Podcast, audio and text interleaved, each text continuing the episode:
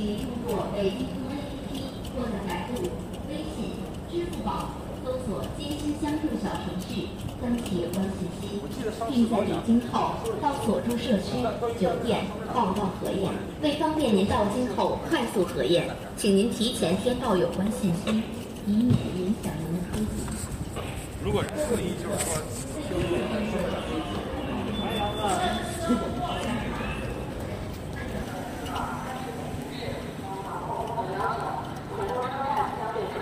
查验核酸检测阴性证明，符合要求的方可进站乘车。七月二十号晚上六点呢，我刚到北京西站，当时我还没想到郑州的雨情甚至会发展成灾情，因为当天我就是从郑州出发回到了北京。啊，这个事儿说来也巧，我七月十九号那天本来从武汉回北京。坐火车的时候路过郑州，我都不知道那辆车会路过郑州。听到旁边的乘客跟自己的孩子说：“哎，到郑州了。”我还想：“哎，这不是到家了吗？”啊，竟然这辆车经过我家，然后我当时就犹豫了一下，就总感觉冥冥之中应该回趟家。然后我就临时起意，掂着包跟箱子就下了车。那天其实就是七月十九号，在大家都知道郑州发生灾情之前的前一天，其实已经开始下大雨了，雨就非常大。但因为那几天，最近我去哪个城市哪个城市都会下大雨。我在平常在北京嘛，北京也下过大暴雨。前段时间我出门的时候，有一次就是端午节出去自驾，也是大到在高速公路上开着雨刷器跟不开雨刷器没什么区别那种大雨，根本就看不清路。然后前段时间巡演去什么天津、武汉都下大雨，当时我以为只是最近这些大范围都会普遍降雨，以为没什么区别，因为当时我从郑州东站打。网约车回家的时候走的连霍高速，我记得也是司机开着雨刷器跟不开雨刷器没什么区别，特别大。当时没多想，只是晚上的时候觉得有点奇怪，怎么说这个雨还不停？因为通常来说，大雨我遇到的大暴雨，它不会有有心思大暴那么长时间，大暴雨一段时间就会变成小雨了，或者就停了，大不了过段时间重整旗鼓再来。但我当时七月十九号晚上在郑州，我就感觉整个雨怎么就不停啊？我记得特别清楚，那天晚上我还录了一段音，因为窗外的那个呃蛤蟆的声音特别响。刚下完雨，你看我家外面，感觉有两种青蛙的叫声，也有可能是青蛙加鹅，听出来了吗？我家在十几楼。但是那个声音在远处的地面，我当时还想，我家附近也没河呀，怎么有这么多青蛙、蛤蟆叫，而且声音都不一样？后来我想了想，可能有部分声音是知了，我误会成了蛤蟆。当时的声音应该是知了混合着青蛙的声音。七月十九号我在家待了一晚上之后，七月二十号就想赶紧回北京了，买了两点的车票，下午两点。但当时中午的时候，有朋友说接到消息，可能两点以后从郑州出发的高铁。百分之七十要停运，我以防万一就改签了一个一点四十的。没想到我赶到郑州站，郑州老火车站，一点四十那一班都没有发出。当时从家里赶到郑州火车站这路上呢，大概是十二点多一点多。从后来的数据和视频记录看来，这个时候啊，确实雨还没有特别大，或者雨刚刚开始大，还没有太多积水。所以说当时我在路面上的观感很正常。就感觉雨是挺大，但是没有特别多，像后来大家在视频里面看到的像洪灾一样的积水情况，呃，只是偶尔看到了有些路段有积水情况，但是因为我从小在郑州长大，就是确实是。时不时会碰到雨大起来之后，有些路段就会积水，就这个情况对我来说也很正常，就没有多想。而且当时我们走的就是京广快速路，因为从我家从北往南去郑州火车站，要经过那两个京广快速路的涵洞，也就是后来有些朋友在视频里面看到整个涵洞就是地下通道都被淹了那两个洞，我现在想想也是有点后怕。真的是有点后怕，直到今天我录这个东西的时候才有点后怕，因为前两天我只看到什么未来路隧道和有些隧道是被淹的，没想到京广快速路也被淹了。因为我爸送我就走走那条路，他回去也走那条路，但凡我去的晚一点，我爸回的晚一点，就可能会有危险。Exactly 就是那那条路。然后一点，我到了火车站的时候，就感觉雨特别大。然后从停车的地方走到那个站里，中间不是走室内，得走室外。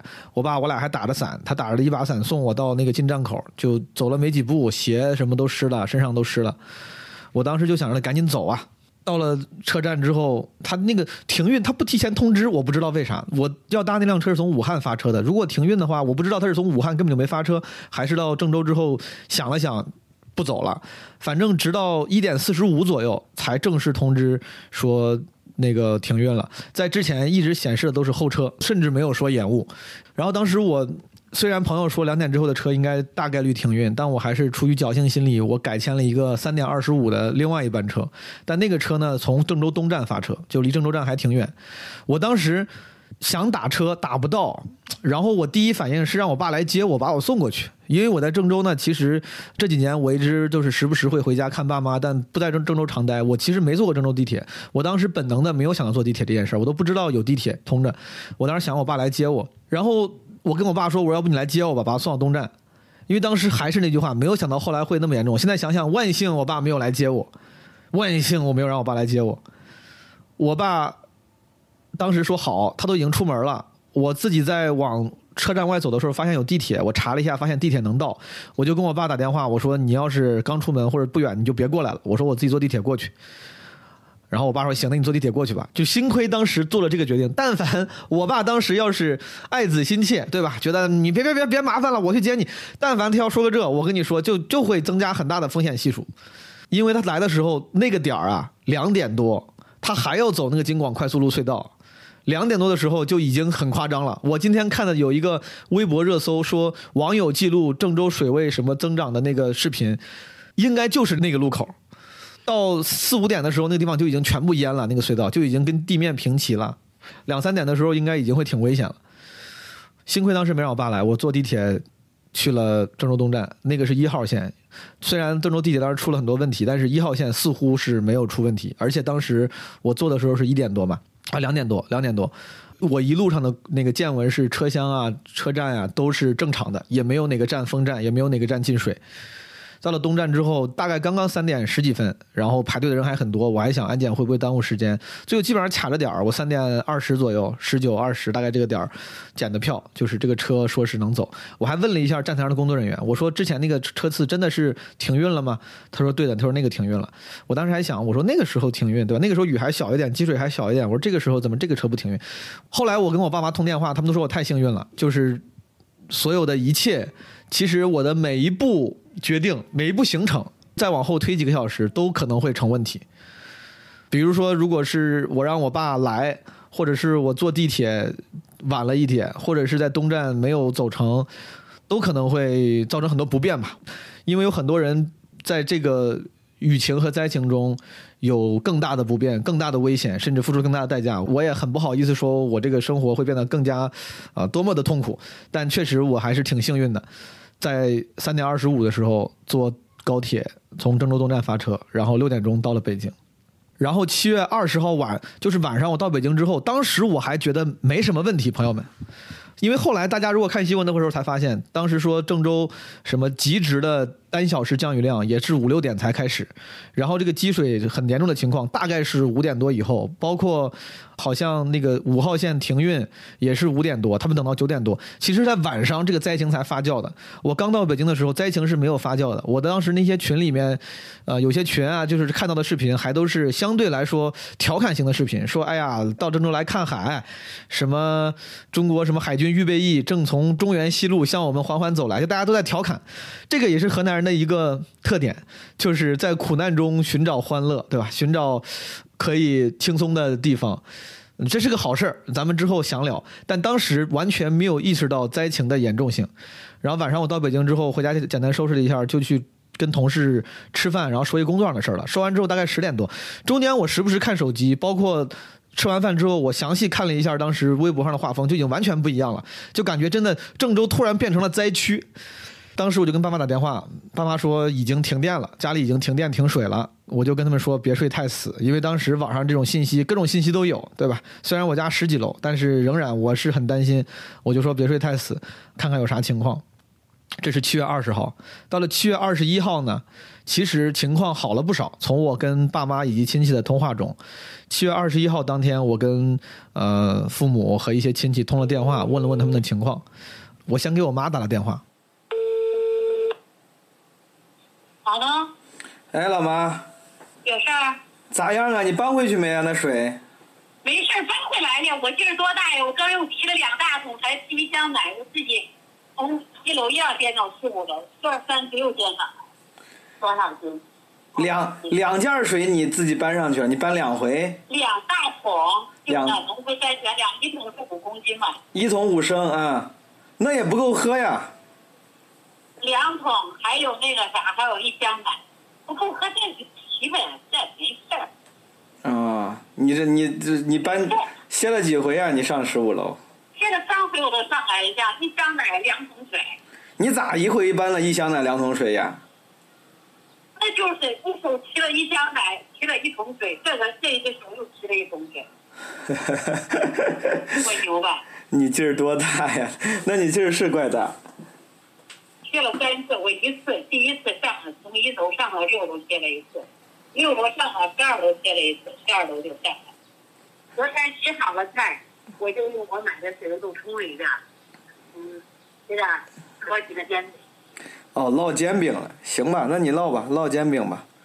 那你说出去饭店都还开着，那也行啊，那也只要饭店它那不知道啊，那那谁知道哪儿有哪儿开哪儿不开了，他又不知道。嗯，从中午已经到现在不下了，不下了就说是我无所谓，关键是怎么办？我吃不吃都行，我随便找点吃都行了，就当减肥了，多好啊！行，没事儿，不用操心。不操，我就哎我就我就问问，嗯嗯嗯，俺爸还没回，俺爸就充电还没回来了。他的手机充好，他说那个充电宝可难充，我说充电宝就是可难充。充电宝不好充，那充电宝充电慢，它那那那个线那个线那个头儿的充电慢，那得一会儿充了。他可能还在那儿充了，我也在那儿充吧。他给银行里头人家让他充，让啊，你没看看那花园路那个三六零那个，全都是 VIP 那个电影厅都呃那个都我看都捐出来，我看见了 那个我看见留了那边，你看都在那躺着睡觉了。我就觉得现在这个郑州人的素质也真高，现在真的是。嗯，素质可高，那我有一个。同事，嗯原来人大了，调到那个爱委办一个女孩儿呃小媳妇儿，从昨天下午三点，不知道就是困到哪条路上，一会儿他发个信息，困到今天早上五点多还在那儿。他说感谢这个打伞的人送给他三根火腿肠。嗯，刚说要走了，我说你别走，看着水还是可深。他那是个小车，是个两厢的车，根本都不行。嗯，那不敢走。哎呦，太可怜了！郑州这一次真是弄，你没看到地铁上看着都可怜死了，死了十二个，那你没看那报道？死了十二个，那地铁。太可怜了。哎呦，你走了，毛总，我都觉得你真是万幸。哎呦，真是。就差那几个小时，我走了那会儿，东站东站还好着了。我六我六点钟到北京，我看那个说降雨最高了就是五点到六点那一个小时嘛，两百多毫米。东站都也不行了，我看东站的谁发的有个照片，那水有点进多是是，后来也不行了，也东站也都走不了了，地铁也都全停了，就差那。就差那俩小时。嗯，晚俩晚俩小时都不行了。可不是，我都在那儿想过，你可真是运气好。好了，我估计你这运气以后挺好了，真吓人！哎呦，太吓人太吓人了。我看有个那视频，那俩男的不是搁那捞人了，捞着捞着那地地的线了，他俩也掉里了，那个看着也怪怪难受。你都不想想，那还会有了？那肯定啊，可怜死了，真是。刚才这咱装修那小白还我阿姨她说你住那咱我俺住那挺好的，她说你备点吃了吧，我说没事儿。到俺老家全县撤离，呃，那个水都快漫过那个大坝了，快到了，说秋收颗粒无收，嗯，全县撤离了。那是这哎，那他他家哪儿？他家是哪儿的？他家是哪儿我不知道，商丘的是哪儿我也忘了。他说、嗯，是周口。那是那那那地都要淹了，那也不知道农民这这咋弄？估计国国家会补偿补偿粒无收，对，他说颗粒无收，他说全县撤离，因为他离着那个贾路治河头挨着还有哪头就比较近，全都撤。我看主要好像是南边、东边淹的多，可能咱这北边好像倒还好。北边是不是地势高一点啊？我也不知道。你说了倒还真是，嗯，你没看是南边儿，包括东站，你说你看它积水，我觉得东边可能地势低，然后呢西边的有时候有积水，我感觉西边我看那嵩山路啊，我的那有的视频里头写了什么嵩山路、啥路、淮河路，那边是因为我觉得可能是老城区啊，下水这个排水设施基建还是不到位，西边是可能是因为是这，所以说有积水。那你地是不都是西高东低嘛？对呀，西高东低嘛，所以说东低嘛，那东边低嘛。我只是说西西边西边理论上是应该是安全的安地势，但他们之所以还有积水啊，可能就是基建上毕竟是老城区，它这个基建上不是特别到位。我觉得我这是我自己瞎分析的原因。哎呀妈，这是真是千年都不遇，千年都遇不上一次，这太吓人。嗯，你别别别别别出门了，就给家待住吧。嗯。出啥门呀？也没电。我说就当锻炼呗。一会儿要真不下了，明天想出去就出去吃饭，找个地儿在周边看。出去吃可以，出去吃可以。我是无所谓，我随便找点咱家那下头还有玉米，恁爸正好批了一箱玉米，都还没开封呢。嗯。咱家吃的多。行，那行。我买了，我买了这种低脂的面包，还你买的三袋东西都没吃了。嗯，有有东西吃，那是。嗯，够吃了，没事儿，不用操心嘛。看看看看书，看看书，有做做歇歇算了，练练练你的朗诵。没事儿啊。嗯，好，好，那就这啊，啊，拜拜啊，拜拜。嗯。从我妈的叙述中呢，大家应该能听出来，就是情况是好了不少啊。比如说小卖部啊，都在这个就我们的我们小区的超市都在正常营业中啊。虽然停水停电，但是还是可以采购到。必备的生活物资，而且从我前一天在郑州的观感，以及跟身边的这些亲戚朋友的聊天，可以感受出那些在网上引起传播的比较特殊的、具有视觉震撼力的、特别严重的情况，其实不是普遍发生在郑州的所有地方，已经很频繁的发生了，而且这个确实扣人心弦，让人揪心。但是。呃，确实，大家不用太担心。就是在郑州这一千多万人口的这个城市，大部分人的生活增加了很多不便，但没有特别立即的危险。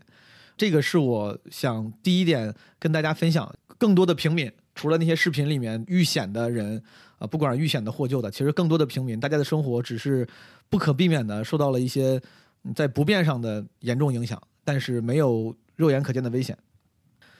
我妈当时的不便就是她下楼买水，但是家里停水停电，我家住在十几楼，她需要自己把这些水颠上楼。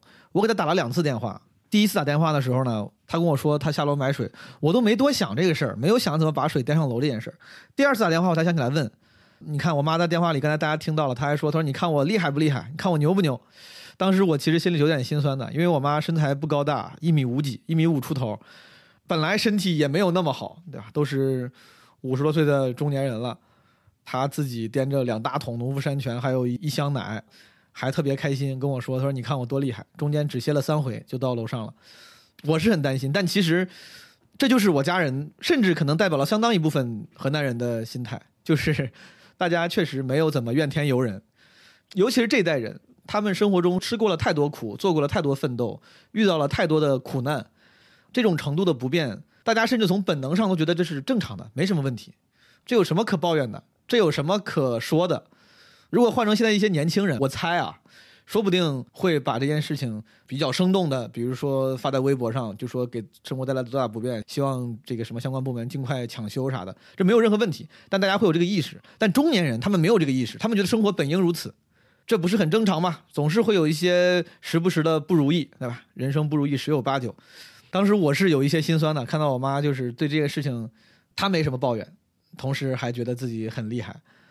这是七月二十一号，我妈从楼下搬了水上来，呃，到七月二十二号，也就是我录制播客的今天，今天我又打电话跟家里人聊了一下，我爸说电呢暂时已经恢复了，电梯已经能用了，让我放心了不少。就哪怕采购什么，只要能采购到，至少是可以不用手提着上楼了，而且。我爸说，这个政府也开了一些叫什么这个接水点，把消防栓打开，让供大家接水。家里也储了一点水。我爸说这是储了一天的水量，让我放心了不少。我妈呢，有虫啊。哦，自来水厂叫冲了，没有水。啊，南南水北调啥水厂啊？到啥水厂啊？说的也不中啊。南水北调这水弄跟那渠道都冲啊，现在没法弄。也得我估计一星期不强有水。那消防栓里，那消防栓里咋会有水？消防栓呢，也不是说总有水，它是定那点儿，市政府等于市市政上临时给那救急呀。嗯。呃，这弄个压压力很低很低。哦。呃，搁那，呃，另外给那消防栓接出来，弄弄弄一排水管，都垫住桶垫住盆儿。那接了没有？我去。我去接了，那你不接不中啊？接手去吧都没牛呢，都都那妈冲天说都是纯净水冲的，买了大桶的。昨天俺妈买水，你还说你还说俺妈跟风买水了，你这就是得买，你看这买对了。哎，那这不用了，这今儿给我去拉了一车，热的都够，你把那凉的，手里边先还弄一桶，那弄俺都够十一天，那没问题。那今天不是不下也不下了？今儿不下了，一儿还下呀，下到今儿早起六点吧，六点都不下了。嗯，没有水那是。没事了，主要是没水，郑州市都没水。中吧，多买我反正没啥，那你多买点吧，多买点水搁家吧。装装装装装。那就这样了啊，我先挂了啊，再见啊。再把时间推回前一天，七月二十一号，在当时我妈哼哧哼哧把水往楼上搬的时候，我爸在哪里呢？很多朋友会想，都会会问，对吧？你爸怎么不帮忙？因为我爸去给家里的手机和充电宝充电了，因为家里停电啊。今天已经恢复了，但昨天的时候，我爸这个先是去车里试了一下用车给手机充电，但是速度太慢。我的父亲啊，一个经历过社会摸爬滚打的中年人，具有着 street smart 街头智慧的人，生活智慧的人，当机立断选择了拿着手机跟充电宝到了家附近的一个银行里面去充电。当然，这个也是感谢郑州的各个小企业主、大企业主以及公共设施，大家愿意互相帮忙，对吧？我还问了个很蠢的问题，我说：“人家银行让你充吗？”对吧？想想确实是，现在大家都在一个积极互助的这样一个特殊时期，都是在互相体谅的，这点也让人很感动。我爸在银行里面给手机和充电宝充上了电，当时他还说，本来去的时候已经不下雨了，就是二十一号的下午，所以他就没拿伞。但是我跟他打电话的时候呢，又下起了大雨。他当时说掂着凳子在门口坐，不知道啊什么时候雨会停。这会下课了，这会下课了，刚下课。你拿伞没有啊？忙，没没牛，那那一会儿不下了，我都回去。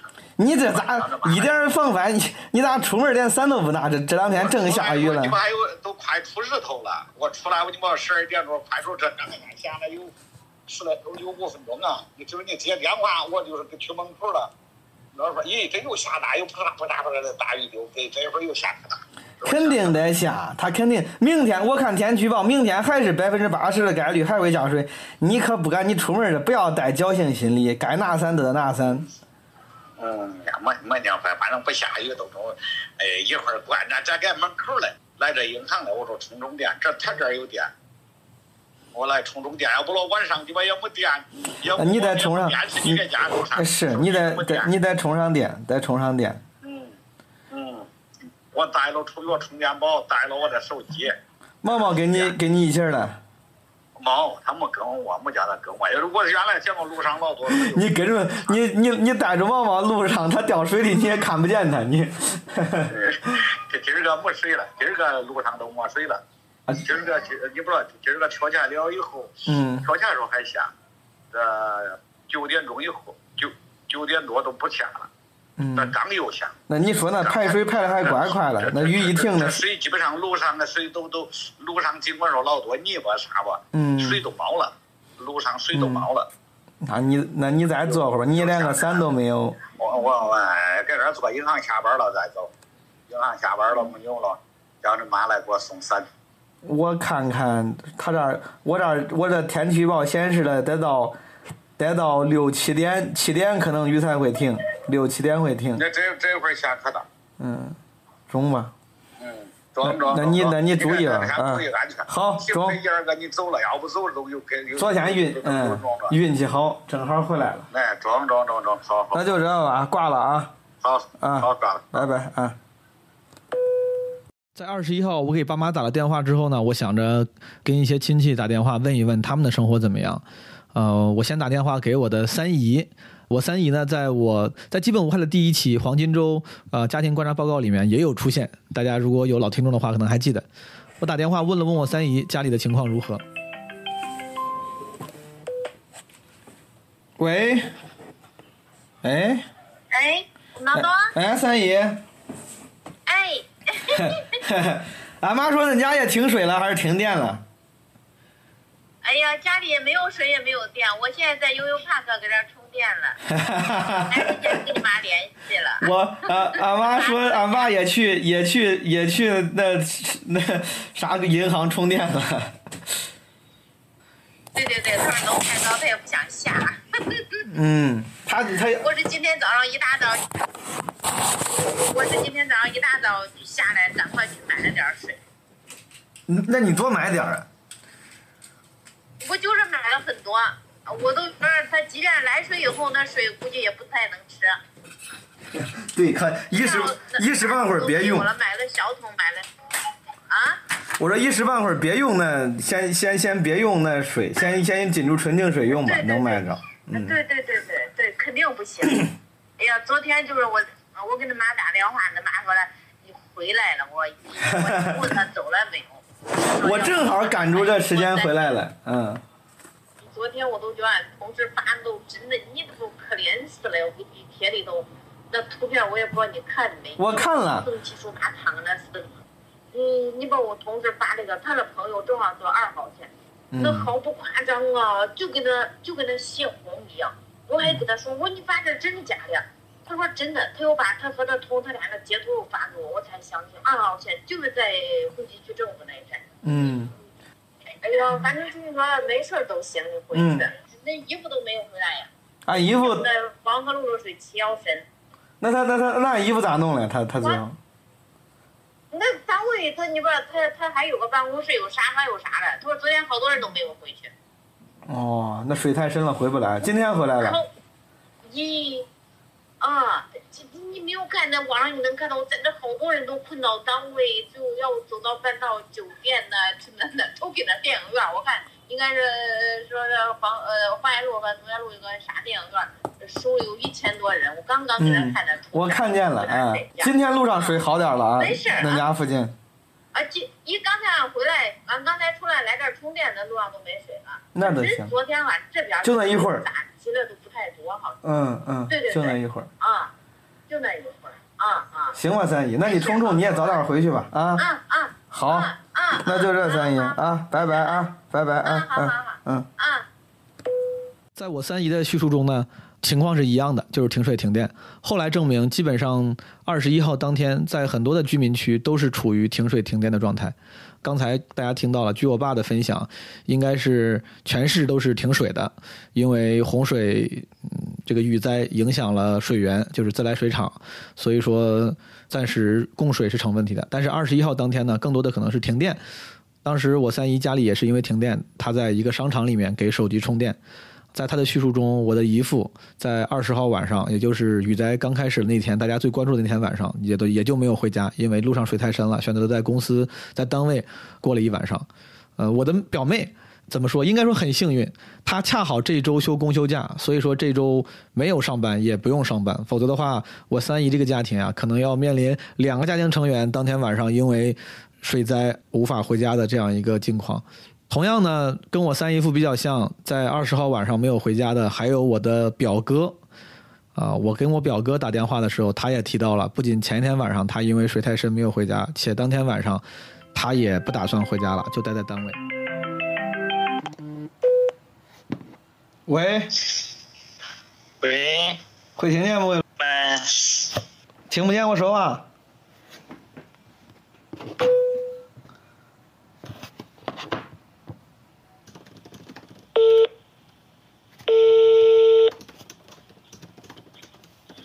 喂，刚才可能是信号不老好。对，我这可能就是信号不好，这一天手机都没啥信号。你你弄啥了？你上又上班？你上班了？我单位里啊，昨天都没回去，回不去，家里水太深了。刚才给俺爸妈打电话说家停水停电了，我就问问恁那咋样？都是这，停水停电停信号。你那那单位也停也没水没电？单位也没，单位有电，这会儿来电，但是没水，然后信号可差，甚至电话可能还会听到，有时候打语音的话都是断断续续的听不到。那你这，那你这今天回去不回去还？估计不回去了吧？今天不我我刚回去一趟，回去回去拿拿拿了几件衣服。那哪有床？有住的地方啊，然后有住的地方。是吗？我表哥是一个基层的政府工作人员，我在第一期基本无害五一黄金周家庭观察报告里面也提到了他。当时我提到了在疫情期间很多人，嗯，喷政府应对不力的时候，我以第一视角，我分享了我身边的那些基层政府工作人员，其实在非常尽心尽力的工作。当时我就提到了我表哥，他当时就是在疫情期间非常辛苦，非常劳累。这次水灾，他也给我留下了同样的印象。二十号晚上，他因为呃水太深没有回家，住在单位。二十一号，我说你还回去吗？他说也不回去了吧。我猜可能确实对他来说还有很多基层的工作需要他去帮忙。跟我表哥一样，在二十号晚上没有回家的，且当天晚上还不打算回家的，还有一个人就是我的五叔啊，我的叔叔，因为他排行最小，排行第五，我爸排行老二。所以说我这个叔叔，我一般叫他五叔。他说二十号晚上呢，他也是在他的工作单位一个工厂度过的。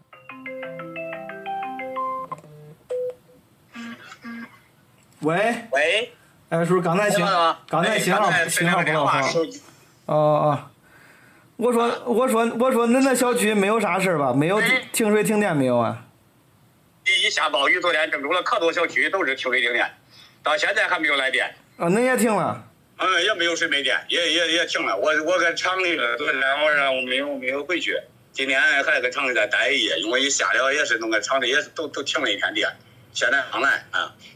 哦哦哦，中吧，我就看看有事没有。哎呦，真是惊险的很，我这都下的没想下真大。嗯。那那你这今那你这今天还你你也不还不回家了？哎，我今天不回去，我刚没过来，都也水也没电，我我都不回去，因为郑州回去的路上不知道哪儿积水了。对对，那也是，那不中就别回去。我厂里住了，哎，我住厂里了。那那那俺婶那俺婶婶咋弄？他自己给家了。他搁搁家了嘛？他买的不是也一家买的得有东西吧？水啥都有。哦，那也那也中。他在院里头转转，下午了是吧？下来去院里头转了转，嗯。那都中，那中。我五叔跟我表哥一样，大家能听出来，都信号不是很好。如果前面几个人，我三姨啊，我妈，大家主要分享的信息是关于停水停电的话，啊，他们所在的地方其实就已经暴露出来了。另外一个大家现在可能已经知道的雨灾和水灾的影响，就是影响通讯讯号。他们两个人的通讯讯号都不是很好，但是所幸他们在单位物资比较充足，且这个讯号也不算完全消失。所以说，总的来看，我之前。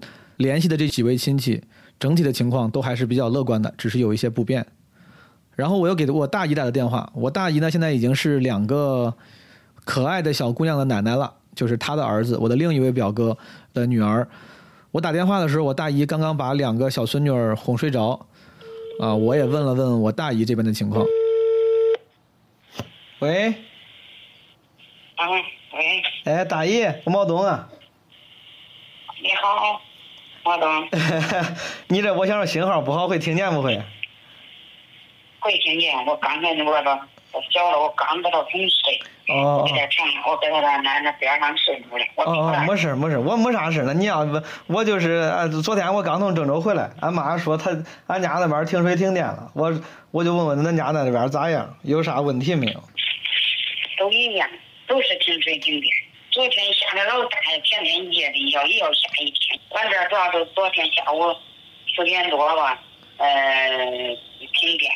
嗯。停电，这早上都夜里不知道啥时候又停水了。到现在是四点半来电了，现在目前没有水。哦，那你来电了，先给他。现在这水都都都好了。先给他手机充上电，大爷。啊，只要有水用上电，呃，还是那个的，咱咱都好说。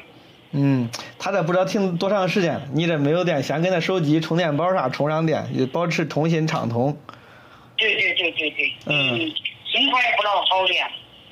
嗯。你那你那。这两天手机信号也。信号不老好，是它下雨肯定会有影响。那你那没有水，那吃饭啥也不那影响不影响？有给那底下超市买点纯净水。也中，俺妈也是，她给底下买纯净水，那店主那电梯也不开，店主上到十五楼，我说你还怪有本事的，她俺妈是店主，那可可沉，她店买了几桶。你你说了毛东，这是真是特大灾害呀！是。几十年都没有遇到，可严重，你都不知道。这这咱这儿那那这这这你你说那个俺住那个俺这儿，嗯，都该知道，有人那老城区，你都淹那都不像样。你那人民公园东门那一块儿，嗯，哎呀，那都不像样。你说还有那那动物园那个那正红城那，你你都睡觉，那都那都。啊，对，正红城我听说了，正红城那儿那都出不去，那人。正红城那，我是前几年我从那儿过，我遇到过一次，下雨他那都可深，他那都是排水系统把把做的不好，可吓人了。我都说那地铁上那五号线上死多少人，死多少人，也不知道是真的是假的。那我看那官方通报说是五号线身亡十二人，官方说是死了十二个人，也不知道到底。那你应该是真。嗯，那至少的至少是他要是官方通报十二个人，那至少就是十二个人。对对对。嗯，那那可吓人。咱又下开了。嗯，又下开了。咱下了不过是不大说人家的，还有大雨的，不说了，那这都是，哎呦，有时候想不到的。嗯。你也得照顾好自己啊。嗯，没事，周大爷没啥事。嗯，照顾好自己的吃喝啥的，再再自己自己照顾好自己。中。有时候一忙开销也是那那那，身体在这，身体是主要。中，没事，大爷，啊，那就这吧，那就好，好，再见啊，大爷，啊，再见，啊，好好好好，嗯，拜拜，嗯，可以听出来，我大姨的情况呢，跟前面几位也差不多，呃，家里停水停电，但是整体来说情绪也很稳定，而且面对这样的生活也很乐观，啊，不觉得自己是怎么说打引号灾民，想象一下，这个时候我做了一个打引号的手势，哈，就似乎我聊的每一个人都不觉得自己是灾民。就大家只会感叹这件事情，啊，确实很严重，百年不遇，千年不遇。而且我的家人都是很善良的人，他们在讨论这件事情的时候，更多的是说，哎呀，那些受灾的人，那些因为这件事情遇险的人很可怜，然后频频感叹，但其实并没有对自己的生活境况做出负面的抱怨，或者是啊，甚至不觉得自己的生活发生这样的转变，受到这样的影响，产生这样的不便有任何问题。我觉得这个。有点像我印象中的河南人，朋友们，我想跟大家聊聊我对于河南人这个群体的印象。虽然我觉得靠地域来定义一群人，它并不是科学严谨的分类方法，啊，我们不能用地域去黑一部分人，就是用地域来夸一部分人，其实本质上也是不严谨的。但是如果咱们允许我用这样不严谨的方式来聊一聊的话，我觉得我眼中的河南人其实就是这样的。其实最广义的中国人民都是这样的，但是河南人尤其明显。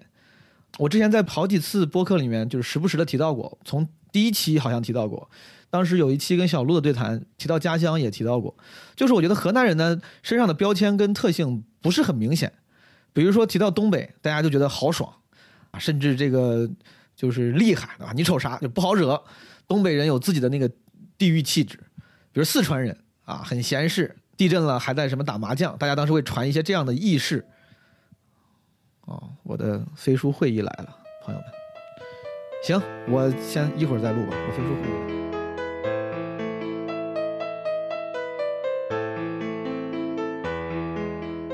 好，朋友们，我回来了，我开完会了。刚才聊到河南人，我的河南老乡，我的河南亲人们。我简单就聊聊河南人这个群体，好不好？就是大家很多老观众听过我的段子和专场的人，其实也知道我专场里面对于河南人这个标签、这个群体，其实谈论的很多。而且我个人是觉得我在力所能及的尝试帮助大家改变对河南人可能会有的之前遗留的一些刻板印象和偏见，对吧？这一次大家对于河南人和河南这个地域整个的那种夸奖、赞美。我非常非常感动，非常感谢，我非常乐于看到这个结果。我跟你说，过度的贬损跟过度的褒奖可能都是不准确的，但是在这个时候，我是觉得矫枉必须过正，对吧？矫枉必须过正。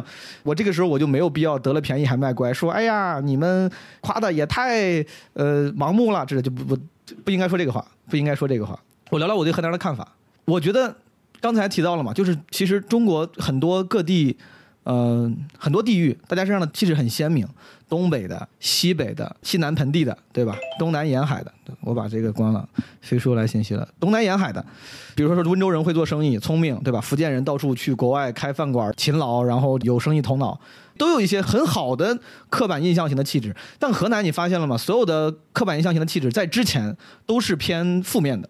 少数时候会有人说一些好话，也都是听起来好像似乎没那么酷的气质，比如说老实、勤恳、实在、农民、淳朴，对吧？我自己一直觉得，其实河南人的地域气质确实是相对来说没有那么酷的，这个酷也加个引号。带我好好去跟大家解释一下，就是河南人没有那么外放，整个的地域气质我觉得没有那么外放。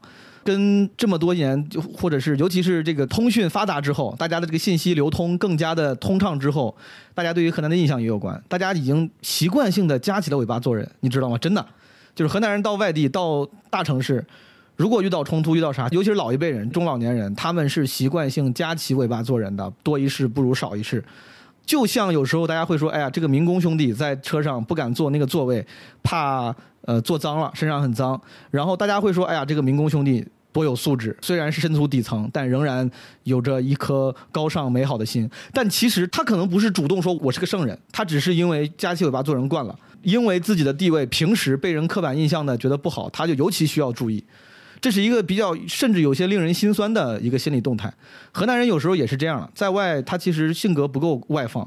比如说我很多东北朋友，我老段子里面说，我说东北人感觉就很酷，对吧？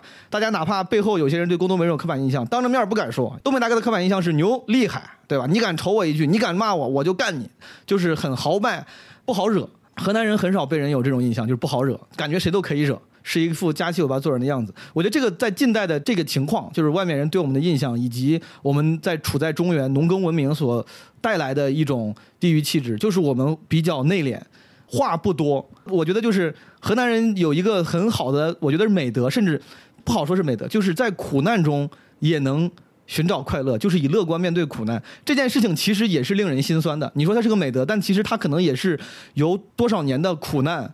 和其他人的有时候的一些刻板印象，倒逼我们不得不形成了这样的美德。刘震云是河南作家，对吧？刘震云当时写那个“一句顶一万句”类似这样的作品的时候，你其实会看到他当时写到盐津，写到一些这种农村人大概是什么样的一种特质，对吧？遇到什么事儿靠喷空聊天来打发时间，靠喷空来排解苦闷，靠话靠说话来自己跟自己和解。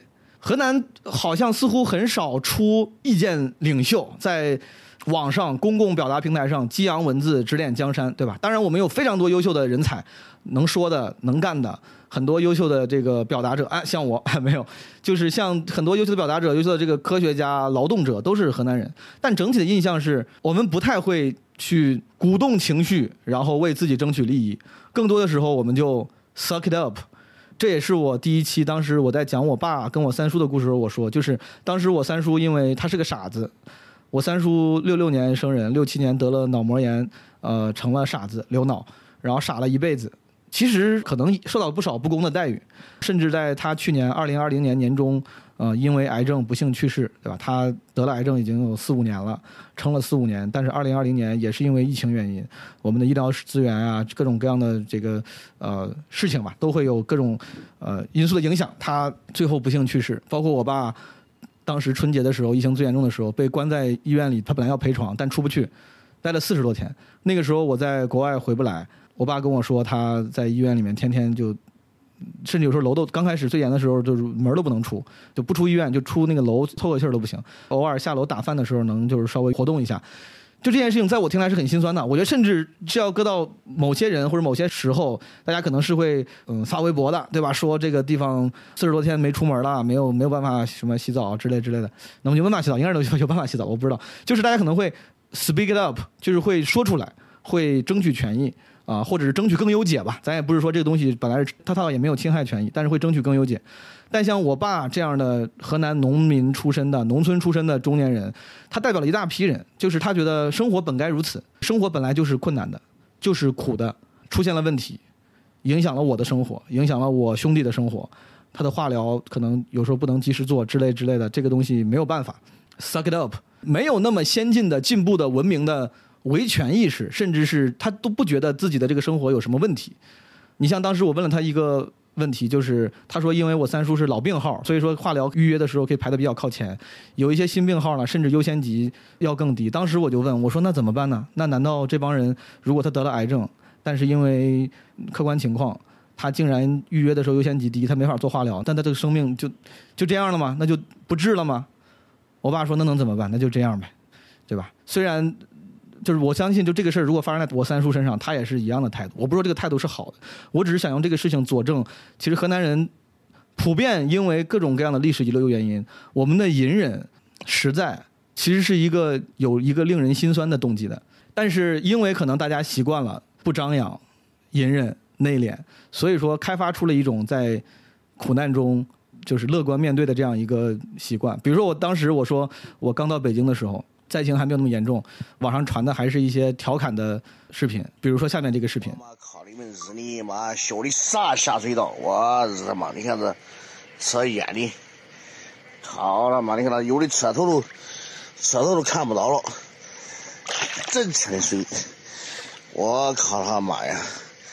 淹的真沉的水呀！我日他爸爸呀！就是这种人，就是典型的河南老乡。他当时这个视频里面水已经淹到脖子了，他的车已经都没住了，他也没有哭也没有骂，他就是在说，大家大概能听懂，对吧？大概能听懂，骂了一些文明用语，说，啊，这他妈这雨太大了，都埋到这儿了。就这个时候不怨天尤人，甚至不是因为高尚，就是因为这是我们面对生活的骨子里的态度。我感觉这个可能我这个结论不是非常的科学，但不严谨的去总结是这样的。我觉得这是河南人的一个特性，我觉得是。某种程度上很有魅力的，我们吃过太多苦了，河南这边吃过太多苦了。大家如果查一查七二五的洪水，在之前什么花园口，然后之前你像我奶奶还经历过三年自然灾害啥的，因为河南的地理位置原因以及战略地位原因，所谓的中国的粮仓，各种各样的原因，对吧？包括甚至教育资源分配也非常不均匀，在河南，高考分数很多，一本学校很少，背后都有很多历史的故事，就是这本可以不是这样的，大家可以自己去查，我就不多说了。但因为经历了太多，我们学会了这样面对生活。我再次对我的乡亲们表示敬佩。就好像这次郑州，你知道，就是出现这个情况之后，我问了父母什么身边的一圈人，发现哎呀，其实也没有遇险，就是有点不方便。我第一反应是会觉得，哎呀，我们就感觉哎呀，不算灾区啊，不配称为灾民，可千万别把我们称为灾民，我们也不好意思。其实我觉得我天然已经进入那个误区，就其实确实我们的生活很受影响了。你像家里，我妈说可能未来一星期可能都不会来水，因为雨情灾情的影响。但我第一反应是想到，哎呀，那些淹在路上的，甚至因为极端情况失去生命的人，说，我说我们这个已经很幸运了，这有啥可说的呢？我们也这也不算灾民，这已经这算挺好了。就是我们一直在会想办法开解自己，我们的本能第一反应永远不是说，哇，竟然会这样，怎么会？为什么让我这么过得这么不爽？为什么让我一星期吃不上水？就是能自己解决都解决了。我妈这个身体还有问题，自己。买了几箱水，登上了十几楼，给我说的第一句话不是抱怨，说哎呀累死了，说哎呀烦死了。他第一句话说：“你看我牛不牛？”大家已经习惯了，我觉得这个乐观的态度非常值得人学习敬佩。当然，从另外一个角度来说，从另外一个角度来说，这个令人心酸的被养成的习惯，从另外一个角度来说，也是河南的另一面。就是我当时在第一期记录家庭观察的时候，我三姨当时聊到哪儿说了一句：“说哎呀，说中国人真乖呀，真乖。”我觉得中国就是世界的河南，河南就是中国的中国。我不知道这么说拗口的话，大家能不能理解？真的，我觉得中国有点像世界的河南，就中国跟跟那些国外的那些人比起来，真的很乖。这个乖也打引号，不是一个坏的意思。就大家天然是会第一反应是承受，自己内化，自己解决。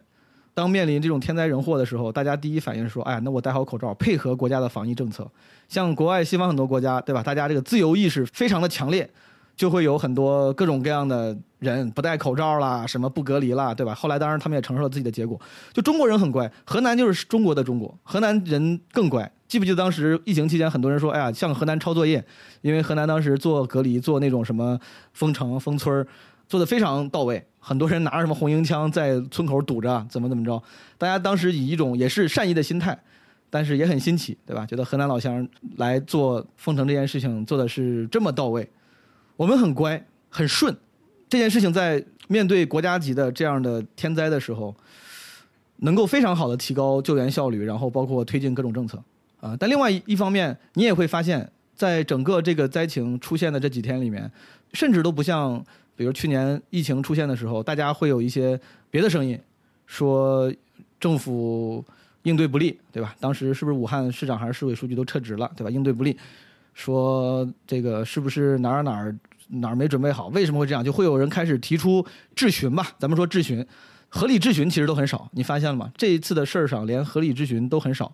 当然，原因是因为确实根据咱们已有的大部分信息，政府已经做到了极致，对吧？不管是提前预警也好，还是当地的救援也好，但是不是说我们就没有可吸取经验的地方呢？我觉得当然还是有可吸取经验的地方，肯定还是有可优化的地方了。但目前来说，大家还整个处在一个比较高潮的释放善意的阶段。我是希望在这段大家众志成城，对吧？万众一心啊，渡过难关之后呢，大家还是可以理智的，说不定去总结经验，去优化一些可优化的地方。不要只让爱来拯救天灾，对吧？也要靠人的不断提升来拯救天灾。对我之前反正就是觉得，我一直想郑州不算灾区。我当时特别想跟很多朋友说，我说你们别操心，别担心，就有点不好意思。我觉得，哎呀，我家人大部分就是包括我认识大部分人情况，就只是有不便，还不至于灾。你们这么关心我，我都有点不好意思。但其实想想，我有点过度自我反省。其实就是确实是受到了很大影响。我觉得应该就是灾区的状态。哪怕我父母现在在家，只是因为他们心态好，且还身强力壮。啊，身体健康，所以说能够照顾自己的生活。就我想了想，如果真的是有一些，比如孤寡老人在家里，对吧？哪怕在城市这个生态系统里面，各种事情比较容易被解决，但因为停水停电，如果要是没有人知道的话，他甚至生命安全、人身安全都会有威胁。所以说，称之为灾区，称之为灾民，确实不为过。但是再次，就向诸位分享，以我观察到的情况，郑州常住人口是一千多万，一千二百多万，大部分人。处在一个暂时还不危险的状态，对吧？就只是生活有所不便的状态。郑州市区，我是觉得城市这样的生态系统，咱们学过，城市这种生态生态系统，人群聚落，对吧？我记得对吗？这个说法，因为人群比较密集，而且作为省会城市呢，相对来说各种资源也比较发达，相对周边的郊县农村来讲比较发达。城市人相对来说文化程度高，对于互联网的使用度接受度也比较高，所以说能在第一时间，更可能的在第一时间给大家传播出来自己的困难，大家会有感知。会帮忙传播，也就是说，其实，在郑州啊，像我的家人在，包括我家人在内的郑州市区的大部分人，他们相对来说是安全的，且哪怕有一些可以被救援响应的灾情和困难，也是能够尽量快的被帮助到的。这已经是很幸运的事情了，因为城市这样的人群聚落人多，大家可以互相搭把手。高楼遇到水灾这种事情呢，至少是有建筑物让你供你暂时栖身的，相对来说已经很幸运了。我是觉得大家其实可以再想想。还有很多人远远没有我们这样优越的条件，远远没有像住在郑州市区这样的人的条件。比如说一些周围的郊县，今天七月二十二号，我看网上已经开始出现了，有一些小城市，荥阳啊，之前荥阳是个县，现在是郑州的应该县级市吧。荥阳包括新乡的一些周边的地方，可能因为城市相对来说基建相对更不发达，人群聚落没有那么密集，没有互相帮助这件事情可能发生的概率更小。没办法，因为人离得远嘛，人少嘛，他们可能遇到的麻烦会更大。哎，老王。哎。那啥，我刚才跟那网上有我那就那那微博上有人给我发说荥阳啥受灾可严重，可能是。荥阳就是荥阳、巩义、登封，这叫密县这一段受灾都是可都都是可可多，特别是巩义，巩义受的最多。巩义也是给西面的是吧？巩义是巩义巩义市嘛，原来也是县级市，它跟荥阳的西面。荥阳西面是个上街，上街是原来上街对他们是有点像。为啥呀？他们受灾重是因为雨情大呀，还是那边地势低呀，还是还是？他那雨地势高，雨情是老大，雨情是老大，你不知道他那受灾来的重点是那山区那块儿，像离河呀啥呀，今天那山沟沟挨着这沟建的池房，那山上有的雨都下来，你不容易引起呢塌方啊，弄啥呀？嗯。那水都都断了，电线杆都倒了，搁那山上，就是那。哦，他是不下他才他才他才生灾害的，都是上游，你把他都慢。嗯。这这就像这个今儿搁那蒙山都塌方，都是今儿才塌方，都天天下下着软的。都下的时候，他反而不不没啥灾害，过去都该都该有灾害了。嗯，是。我看那啥西三环，西三环的立交桥底下那水那那路都塌了，可吓人。塌了，可多呀，不都可多地方停水。那主要是主要是那路一塌，它的底下就是说之前之前西流湖，西流湖是给填住了之前。没，西流湖也没填住。他说好像那一块说是之前填了湖，那路底下都是西流湖。我看那录视频，他那个柏油路一塌，底下都是都是水，跟那流的跟那河一样了。那要一下掉里都出不来了。靠谱。你呃，反正别往别往别别别别乱跑吧。都没出去，都没出去。嗯，这现在都还做抽落水了。刚才我看河南新闻，呃，新闻在发布，我看有那那地下道都还做抽落。我刚才看。安徽来、河北来、哪来？我就那那那那消防队的车都搁这儿。中吧，没事了，你去遛狗吧，啊。嗯，中。我去演出了啊，再见啊，爸爸。今儿天还有演出任务呢。今天晚上演个出，啊。好，那去见呗。好，就这样啊，再见啊。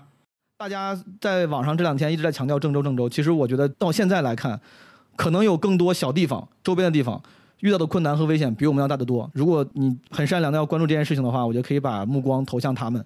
呃，而且像这期播客刚开始，我跟我妈打电话的时候，我妈提到了说，之前我们的一个朋友，啊，小白，什么打电话问阿姨你这儿怎么样？我妈说没事，她说她家已经全被淹了，可能要回家，家里的粮食今天收成就全完了。昨天我看到我一个朋友李淼在微博上说，他在吃饭的时候听到几个河南籍服务员已经在商量着一块儿回家再种一茬大豆了，因为地都被淹了。这其实是更让人心酸和伤心的。河南本来就是个农业大省，有好多农民靠天吃饭，靠地吃饭，而这种天灾影响最大的就是他们。影响最大的就是他们，他们哪怕没有遇到立即的危险，比如说在村子里面被困住了，然后需要什么房子塌了需要被救援，哪怕没有遇到这样立即的危险，他们后续的困难是比我们大得多的。你像这种城市人，一旦反水反电了，当然会有财务损失，但至少没有危及人群风险。这个车被泡了啥的，这可能是财务损损失，这已经很不幸。但这帮农民，他们一年的收成都没有了，甚至我看新闻上说有些地是永久毁坏。这个耕地可能就不行了。我的农业知识不够发达，我不知道我的理解对不对。他说永久毁坏就是自己的生产生产资料就不在了。而且咱们对于一件事情的热度，实话实说，客观规律没有要指摘任何人的意思。客观规律就是很快会过去的。你关注明星八卦很快会过去的。你关注险情，你关注公益事业。你像之前林生斌那个事情，也是很快会过去的。这个事情过去之后，还有多少人会？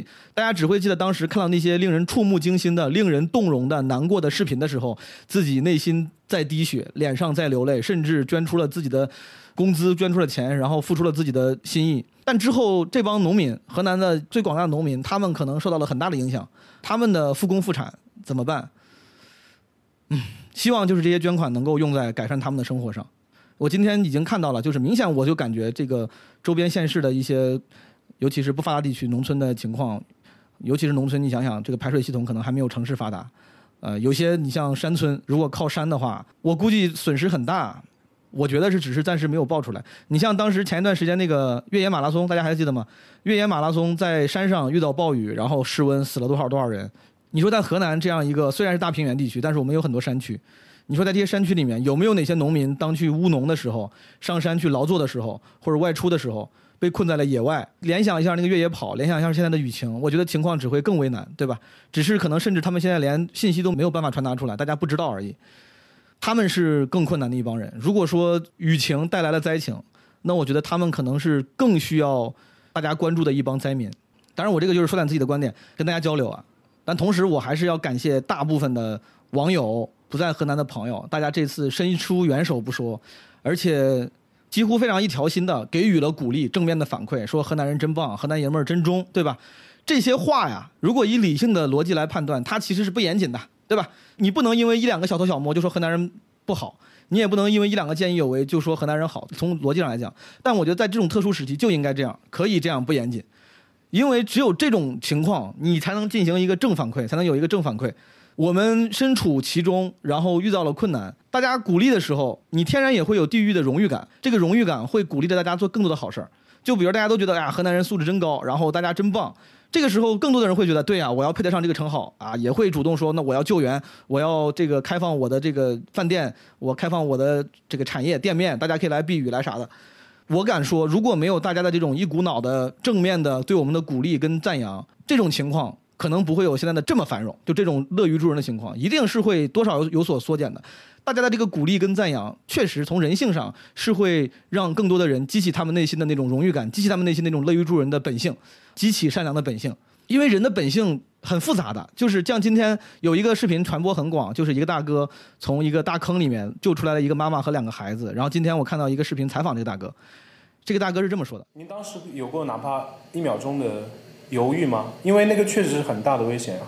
我你这样说，我要是真没看见的，我真是不想多一事不如少一事，因为这是这个这平常的生活中的事儿，我经历太多了。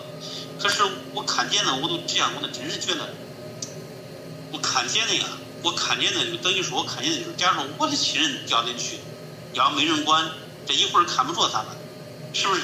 这是一样，我就是这样想的。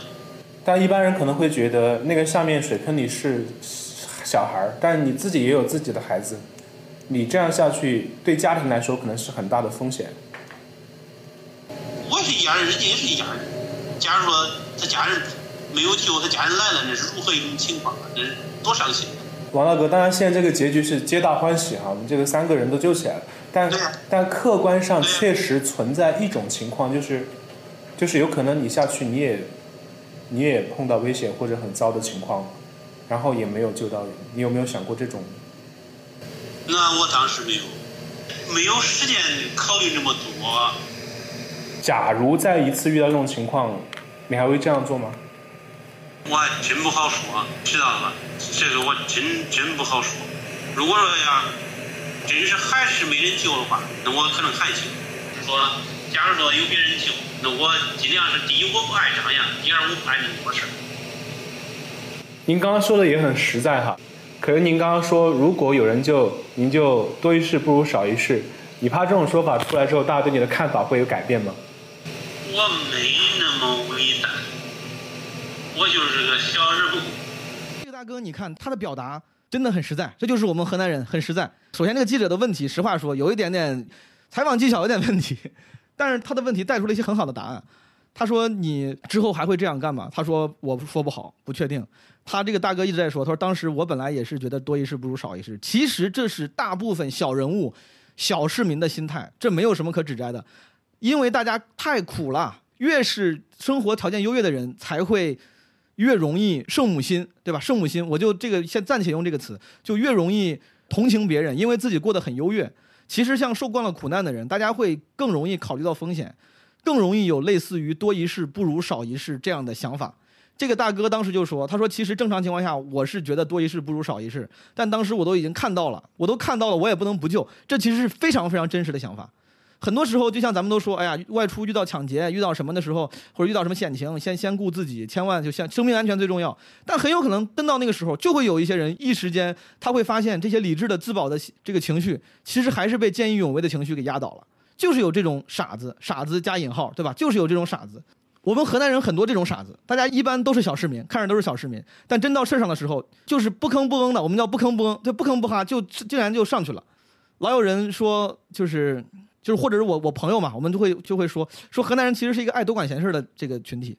我们这个多管闲事不是爱说，有些人是爱在网上当键盘侠，见证局，对吧？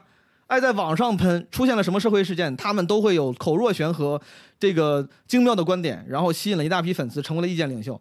河南人这种人不多，但是我们会干活，我们会干活。当时你像刚才这个大哥就说，他说他干活的时候干活特别快，他说我这也没多想，他说我就是干活快，所以当时我就很快拉出来。我们就 we do。对吧？就像程序员，show me the code，你别光说你要 code，你要做你的工作。我们也是，就是我们平常可能不会说口若悬河、滔滔不绝，但是在事儿上的时候呢，你会发现这帮人本性还是善良的。哪怕有一个人，他平时是一个奸商，对吧？卖你东西的时候可能会趁机加价，这个人可能会跟你在路上斤斤计较，甚至会插队，但不影响当他在路上看到有一些险情的时候，他内心的善良会被激发出来，他不可抑制的，他要向你帮忙。这个大哥，我不是当然不是说这个大哥是他妈会加价啊，我不知道他干嘛的。这大哥应该是个很善良的农民，但他其实说的那些话非常非常的实在。他说下一次再出现，我也不能确定我会不会干。要是换成另外一个人，他就直接会说，他说那当然，他说下次可能我还是会冲上去救人。但大哥说我不确定，对吧？我不确定。他说我就是个小人物。这个话甚至都已经有一些艺术色彩在里面了。我觉得是一个非常美好的对话。但我觉得他的对话。就是他的答案，这个大哥的答案能非常好的概括大部分人，不光是河南人啊，其实这种心态，就大部分人都很善良，不光河南人。我觉得这个事情不管发生在中国的任何地方，真的不管发生在中国的任何地方，我相信都不会出现那种大家人不帮人的情况，应该都是会有这样一个美好的局面的。但仍然发生在我的家乡河南，我觉得这个是跟我家乡人根深蒂固的美德、善良是息息相关的。我非常感动。就像我当时说，我在微博上发说了一个一个当时那个视频，就两个大哥，在一个家属院里，这都已经属于是非常发达的生态系统了，对吧？在城市生态系统里面，在家属院里柏油那种水泥地上在拉人，有个人掉到坑里了，然后他们在拉，那个人已经快被拉上来了，但是那个地突然塌了，俩大哥瞬间就掉下去了。你能大概隐约看到那个那个地下面就是滔滔不绝的水流。我真的不知道这两个大哥以及他们救的人最后结果如何，但也有可能最不幸的结果就被水冲走了。两个乐于助人大哥就这么被水流吞没了。我当时心里很难受，因为这种人啊，是你在河南在郑州大街上最常见的人。大哥可能文化水平也不高，甚至可能天天就是晚上没啥事干，对吧？工资也不高，也不是特别的有文化有技术，可能晚上出去去门门外面散个步，对吧？遛个弯打个牌，但是就是热心，乐于助人。他可能平常说话也不会说话，也没有那么高的情商，但是出现事儿的时候，大哥就说：“那得得帮忙啊，那不能不帮啊，那怎么能不帮呢？对吧？那得帮忙啊！”这么典型的，经常出现在我身边的这些郑州大哥，我觉得他就像是我的亲戚一样，像我的舅舅一样，像我的叔叔一样。他们可能都是普通人，甚至平时也不会说出特别高尚的、美好的观点和言语，不会发表那些令人动容的演讲。但是在事儿上的时候，他们选择了帮助，但他们被吞没了。这件事情让我非常心碎，我不知道该咋说。就是这些事因为他们太熟悉了，这样的形象太熟悉了，在郑州太多了，都是这样的人，都是这样的普通的小人物。就像之前那个救人的大哥说，他就是都是这样普通的，可能平时甚至都觉得我自己不是什么高尚的人。我我如果我要碰上事儿了，我应该会跑，我应该会旁观，我应该会多一事不如少一事。但其实正是这些人，正是这些对自己期望不高的人，他们低估了自己身上的那些能量。他们其实是非常非常好的人。大家对于我们的这个夸奖，对于我们的赞美，首先我非常感谢，而且我觉得是必要的。你们可能并不是深思熟虑之后说我要用夸奖更多的机器人的善，让大家团结在一起。你们可能没多想，你们可能是打心眼里觉得河南人真好。但不管因为啥，其实他在侧面上起到了一个正面的帮助作用，就是他让更多的人愿意投入其中，让更多的人受到了赞美和鼓励之后，愿意成为善的一份子。我非常感谢诸位。但是，但是我稍微但是一下，但是，就像我刚才一直在往回拉了，人其实都是小人物，大家都是很复杂的人，都是很复杂的人。大家不要神化一个人，也不要神化一个群体，因为当你神化一个群体的时候，当你不严谨的神化一个群体的时候，你就很容易不严谨的梦碎。光环破灭。如果打个比方，当有人觉得河南人都是圣人，河南人太好了，但其实一定是有别人的嘛，一定是有不同的人。人是很复杂的，有帮助人的人，有在这个灾情中把酒店价格设成六块钱的好心人。其实我也听说了，是有酒店坐地抬价的，也有人卖东西会加价的，也有一些在人看起来没有特别善的河南人存在。就在大街上，我也听说过有这些人。就是你，大家要知道，人是。很多面的，你不要神话完之后，然后因为后来某一时间听到说啊，原来还有，原来也有坏人呀，河南，哎呀，河南人不行，我之前说错了，就是我是希望大家不要掉入这样的不严谨的一个极端的刻板印象里面，一会儿觉得这个人特别好，因为一些单独的事件觉得河南人特别好，如如果之后爆出来几件不光彩的事情，你又觉得你说哎呀，其实看来河南人还是不行，果然还是不行啊，不要这样，朋友们。更客观、更理性的看待这个人，我觉得这个理性的看待方法就是呢，河南人跟中国大部分地方的人一样，都是好人多，大家都很善良，都是小人物，都吃过苦，都很坚韧，都是那种在生活中经常为自己的利益争取，但是在更宏大的这种社会灾情面前，他们也会激发出自己善的一面，都是这样的。但同时也会有一些别的人，大家要承认、要接受这样的合理性，不要因为一些孤立过分神话，也不要因为一些孤立的例子就是过分丑化。之前因为一些孤立过分去丑化河南人是不对的，但是因为一些孤立过分神话河南人也没有必要，对吧？我们就真诚的以同胞的心态赞美、支持、鼓励就很好了，我们已经很感谢了。包括之前河南台。你像河南电视台出的两个那个节目嘛，你们在网上也看过热搜。端午节出了一个，之前春节晚会出了一个，大家因为这些事儿都说：“哎呀，河南此生再不黑河南。”你看到好多人留言说河南人真忠之类的，我真的很开心，因为我是既得利益者。我这节目一分钱我一分力没出，但是竟然自己身上的标签得到了含金量的提升，对吧？被人的印象改好，我是既得利益者。但我我是觉得大家在夸我们的同时，在夸我们的作品的同时，夸我们这个群体的同时，希望你们接受这个群体的复杂性，就像任何一个群体都具有复杂性一样。我们是很好很好的人，但是不要因为不要过分神话，以至于这个印象会轻易破灭，大概是这个意思吧。然后聊到网友的这些姿态，网友在网上的一些反应，我就随便再多说两句。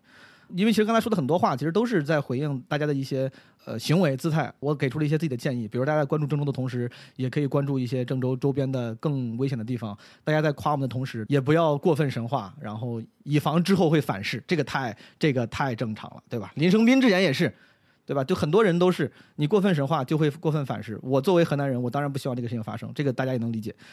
今天我看七月二十二号，今天是七月二十号，网上又又出了一个小的讨论，就比如说很多人会像之前武汉咱们驰援武汉一样，说热干面挺住，对吧？什么什么胡辣汤来了，对吧？类似这样的，就是把一方有难八方支援的这个景象，用一些轻松的呃更具趣味的方式表达出来，有过这样的这样的情况。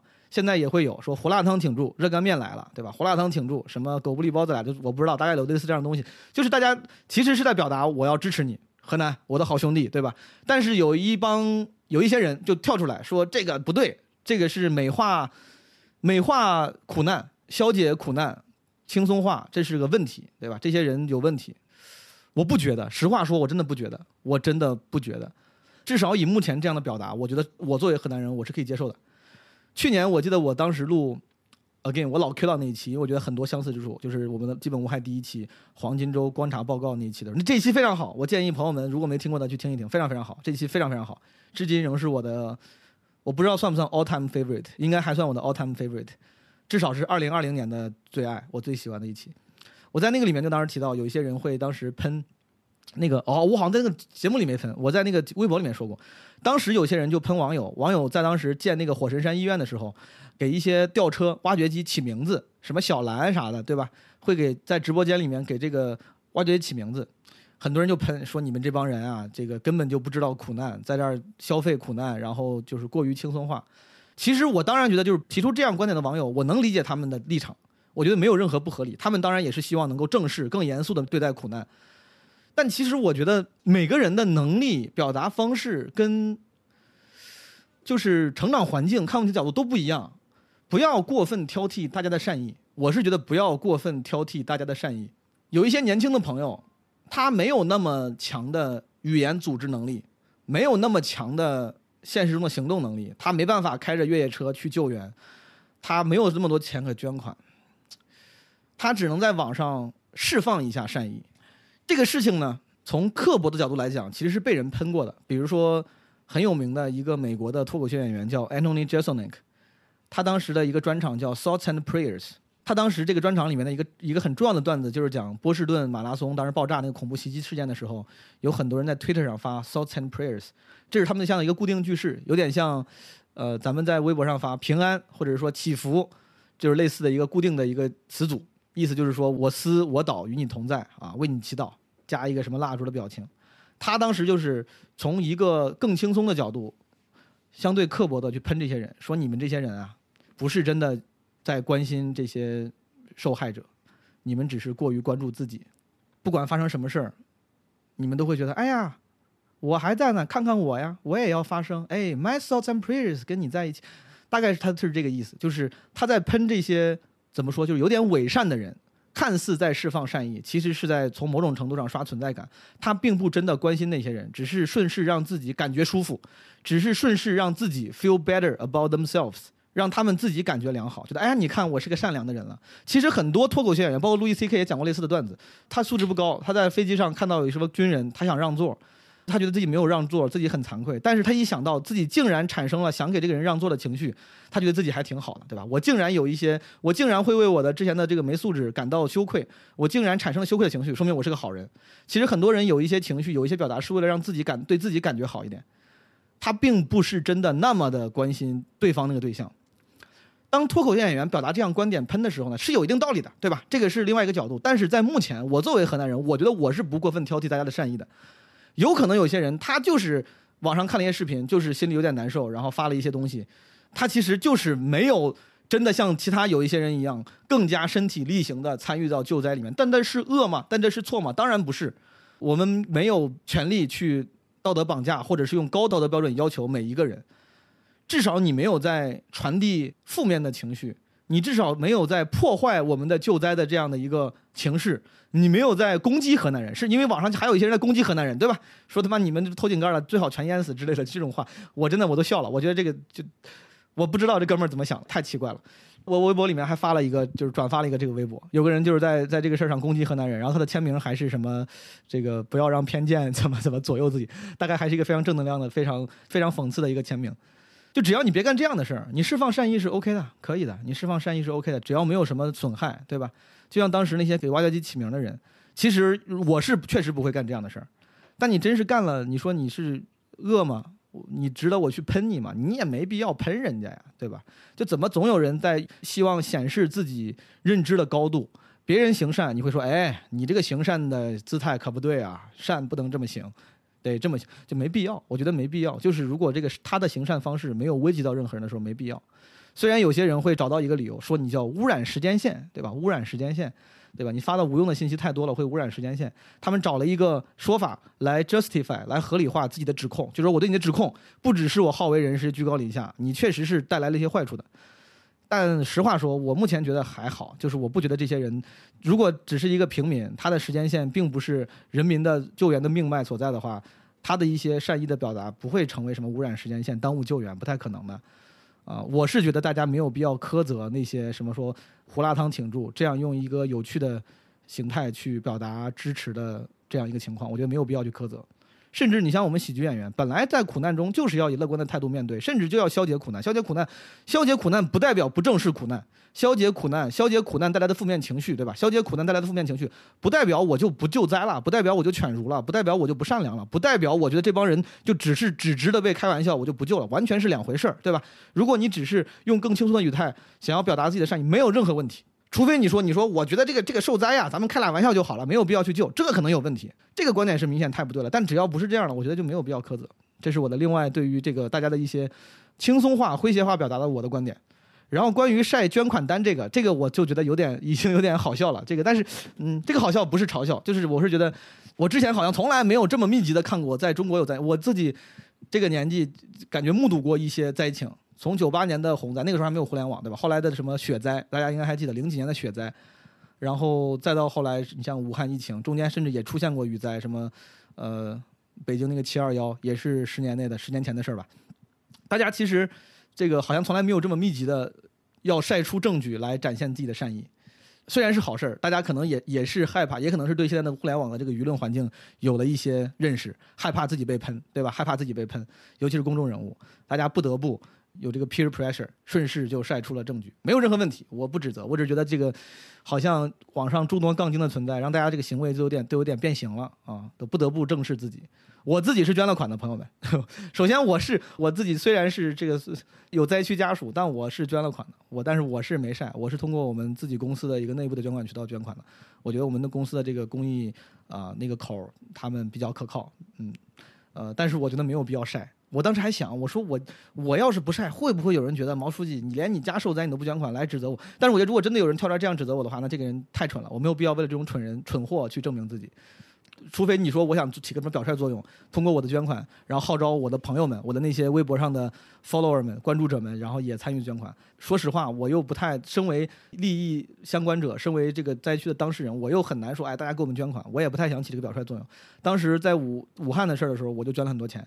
真的是挺多钱，啊，当然比不了那些明星。但是后来经过我的了解，经过我们公司内部的数据，我应该是我的职级可能是公司靠后的，但我的捐款数额应该是公司非常靠前的前百分之一，我都怀疑是。我当时还很震惊，我说你们他妈赚这么多钱，你们这帮人怎么都捐的这么少？我以为我捐的算少的，没想到后来看了一下那个数据，我觉得我捐的算多的了。但是后来我们又有不断的补捐，啊，这个估计后来每个人都会更多的去用物质支持了当时咱们的。疫区，这个就不多说了。我觉得晒捐款单这个事情不要成为道德绑架，不要成为道德压力，真的不要成为道德压力。大家的善意，呃，不管是行为上的还是语言上的，已经足够令人感动了。然后捐款这个事情就是量力而行，呃，力所能及。呃，甚至我特别，我特别希望，我觉得这个捐款呀，少用在受灾比较轻的地方，多用在那些周边的县市农民什么身上。我我特别可能是我自己，我我也不知道是这种同情心泛滥，我就总觉得自己好像家里人没有那么惨，更惨的是其他人。其实你说真的完全没有影响吗？其实影响也挺大。你要说一个星期没有水，我爸我妈这个年纪了，还要天天下楼去搬水啊，这是有电的时候坐电梯，没电的时候得颠着上楼，对吧？这还目前是呃物资充分，我也不知道之后会不会物资一直充分，我猜应该会的，因为这件事情已经在向好了，但。仍然，我不太愿意把自己和自己的家人定义为需要帮助的灾民，应该去帮助那些更需要帮助的人。还有那些转救援信息的，就是咱们聊网友的这些啊行为嘛，我就发现有些网友嘛，大家也是可能是无处施展自己的善意，自己心里很难受啊，想帮忙啊，就会非常多的去转发那些救援信息，干嘛的？就有时候你说，如果我稍微刻薄一点点啊，就是我进入 Anthony Jeselnik 那个模式，这些东西是不是真的有用呢？就像我刚才说的，其实哪怕他的动机是为了让自己感受好一点。但它侧面上、客观上达到了传递善良、传递正能量的这个作用就行了，咱们不用苛责动机。但不过确实，我是觉得，如果诸位真的有心去帮忙的话，对吧？其实，与其把这些东西转在时间线上，如果你打个比方，你 follower 只有十个人，你把这些东西转在时间线上，你的 follower 里面你明显知道有没有河南人。其实这个东西更多的是一种自己给自己做姿态。我是极端情况，极端情况。极端情况就是，如果你真的 follower 很少，而且你转出来之后，你很难直接帮助到别人，你还不如把这个救援信息，或者是把你看到那些需要救援的信息，你自己多花一步，转给那些帮人登记到什么平台上，或者转给那些有一些收集救援资料的人。比如说，如果你要这么做，我就服。我觉得你这个连连动机都是完美无瑕，你是真的想帮人，你不在乎别人是不是看得到你在传递善意，你只在乎真的你是否传递了善意，你只在乎结果，不在乎过程。我是觉得现在有一些人。就是安东尼·杰索那个说那种情况嘛，就是他其实做的事情只是在看起来传递善意，他的心里肯定也很难受，他的心里当然也很难受。他做的事情可能在最严格的道德标准下，他没有真正帮助到人。Again，我完全不苛责这种形式，已经很好了。我只是建议，就是我只是提出一个更优解。如果诸位真的愿意帮忙的话，其实完全可以在以极小的更多的成本，极小的多一点的成本就。让这个信息能更有效的流通，因为比如说有一些救援那个东西都已经各种在网上都已经传了几百万遍了，而且实话说呀，那些受灾的我郑州的老乡们，大家尤其是这个年轻人之外的人，大家其实获取信息的渠道，他也很难是通过微博上你的这个微博才知道了救援信息，他但凡上微博，他有更多的其他渠道知道，甚至有很多人根本就不上微博，你像我爸我妈都不上微博，他们可能要通过别的渠道寻求救援。如果你真的想帮忙的话，可以。有一些别的更有利的渠道施展自己的善意，哎，我不知道该咋说了，我就我其实现在也害怕被杠，我其实是说的是我的真实想法，但是我就害怕说出来又被人杠，嗯，总结一下对吧？网友的善意，我觉得不要苛责动机，大家做的都很好，嗯，如果你有意做出更多贡献的话，我觉得可以，呃，从只在微博上转发一些明显更容易获取的信息，在这个这一步之外多走一步，对吧？这就是我的建议，没了。最后，朋友们。就是希望我的河南老乡们，如果现在听到这期基本无害的朋友们，有人还在灾区，嗯，郑州，你像我家住的地方，北边稍微好一点，据说路面已经没有积水了。大家从之前我那几个电话里面能听到，很多地方在二十一号就已经积水不多了，有些地方我估计可能还是有很多水，比如像一些地下涵洞的水还没有抽干净，那个车还在里面飘着，啊，但大部分的地区在郑州市区，大家就已经开始有条不紊的。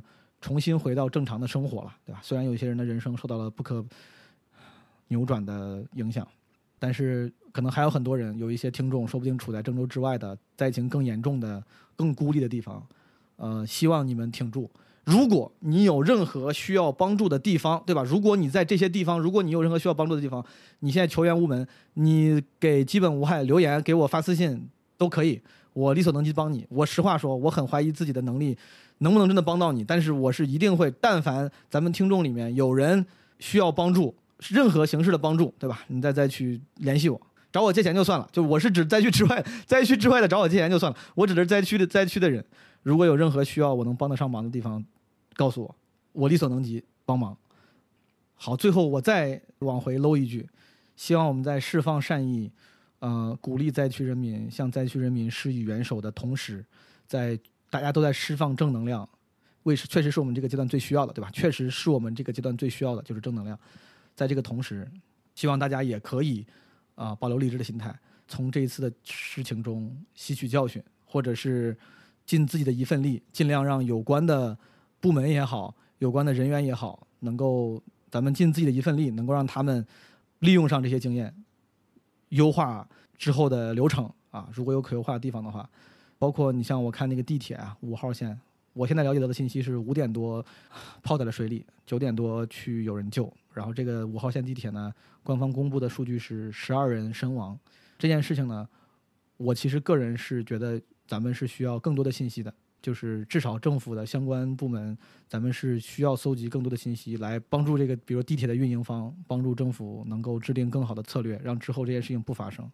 五点钟被埋，九点钟救援，中间死了十二个人，这个事情，我觉得无论如何，可能也是有可吸取教训的地方的。当然，这个东西确实。有时候你没法说嘛，你像北京也是七二幺之后才对极端天气有了更加谨慎的态度。现在你像北京前段时间好几次都是因为暴雨预警要停工，啊，虽然最后大家说哎盼了半天的雨没盼来，但至少说明政府在这个安全这个层面是过分谨慎，总比不谨慎好，对吧？就像大家说你去参加宴会，你 you never overdressed，就你永远不会 over，你穿的再华丽再 fancy 都没问题，因为不存在 overdressed，越 over 越好。对于安全这个事情也一样，我觉得就是没有什么可谈论的，就是越 over 越好，不出事儿，以为要有要出事儿，但其实没出事儿，这是好事儿。郑州市政府呢，可能之前没有遇到过这样的情况，之后可能就会，我希望啊，我觉得也应该会像北京现在的情况一样，就是出现极端天气或者类似的情况的时候，会用一个更谨慎、更严谨的态度去面对。现在基本上北京这边都是政府会号召各大公司，就是让员工鼓励在家上班，对吧？公司一般也都会响应这个，呃号召，啊之后也希望我的家乡能一样，通过这次事件，让之后的流程更加科学，之后的对于风险天灾的响应啊更加完善。Again，类似于地铁这样的情况，我觉得大家也应该在感性的传递善意的同时，去理性的去搜集一些经验。我不知道会不会有人杠啊？就说这个郑州市政府或者我们的相关部门已经响应的很及时了，已经是非常好的榜样了，啊，就不要再从中挑刺之类的。如果有这样的想法的话，我是这么想的：作为一个普通群众，我不懂治理怎么运行一个城市，我觉得如果说大家专业的人说你们这个就很牛逼了，对吧？你们这个做的已经很好了，那我相信，我相信专业人士的评价。只是作为一个普通群众，我就会想啊，就如果说我是那个坐地铁。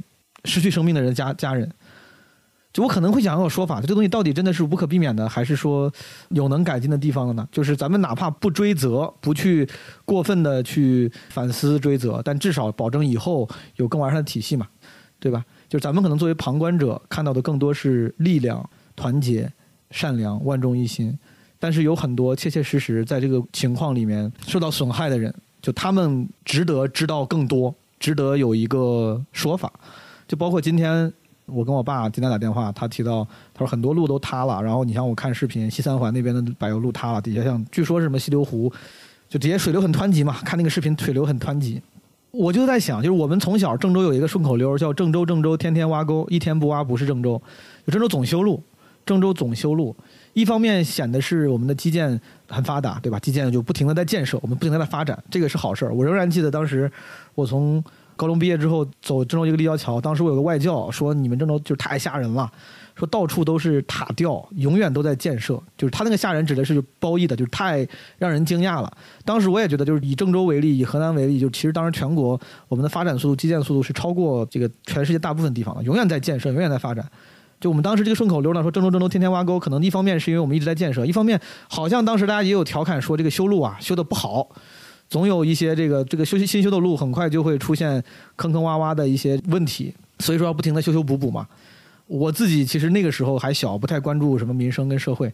现在我就会想，比如说这些顺口溜背后的缘起，以及现在我看这些路的坍塌，我在想它是不是应该的？就很简单，其实我会觉得咱们其实应该在鼓励、表示善意之余，也应该理性的进行一些思考。就这些事情，如果不是应该的，那咱们想想怎么搞，对吧？怎么改善？就是如果受到这么大的雨，以现在的这个修路的就世界平均标准，对吧？咱们这个正常没办法，你遇见谁谁都预测不了这个，都没法应对这么极端的天气跟灾害。如果有可能是有可能预防的，有可能是因为我们修的不到位，导致这个路才这么容易塌。如果这种情况的话，咱们也应该及时反思。对吧？我是这个意思。好的，朋友们，希望在灾区的听众、基本无害的听众们，你们一切顺利。有问题可以通过各种渠道联系我，好吗？拜拜。轻轻敲醒沉睡的心灵，慢慢张开你的眼睛，看看忙碌的世界是否依然孤独地转个不停。春风不解风情，吹动少年的心，让昨日脸上的泪痕随记忆风干了。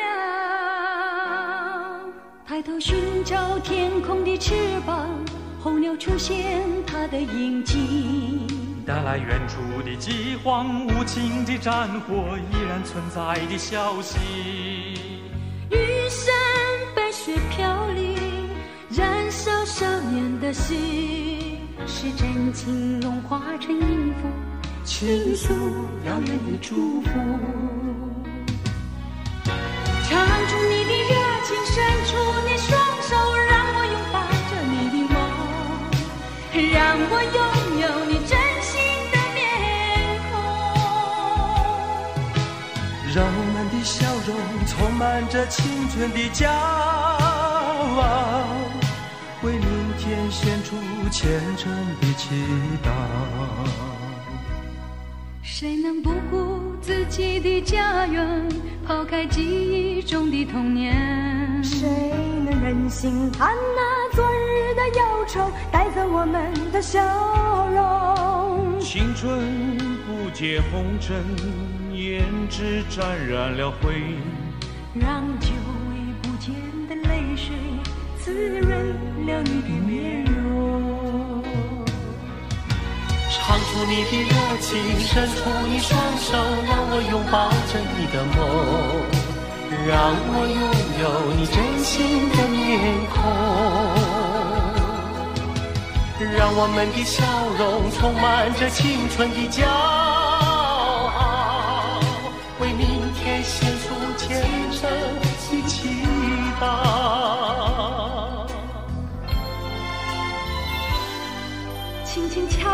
沉睡的心灵慢慢张开你的眼睛看那忙碌的世界是否依然孤独的转个不停日出唤醒清晨大地光彩重生让和风拂出的音响谱成生命的乐章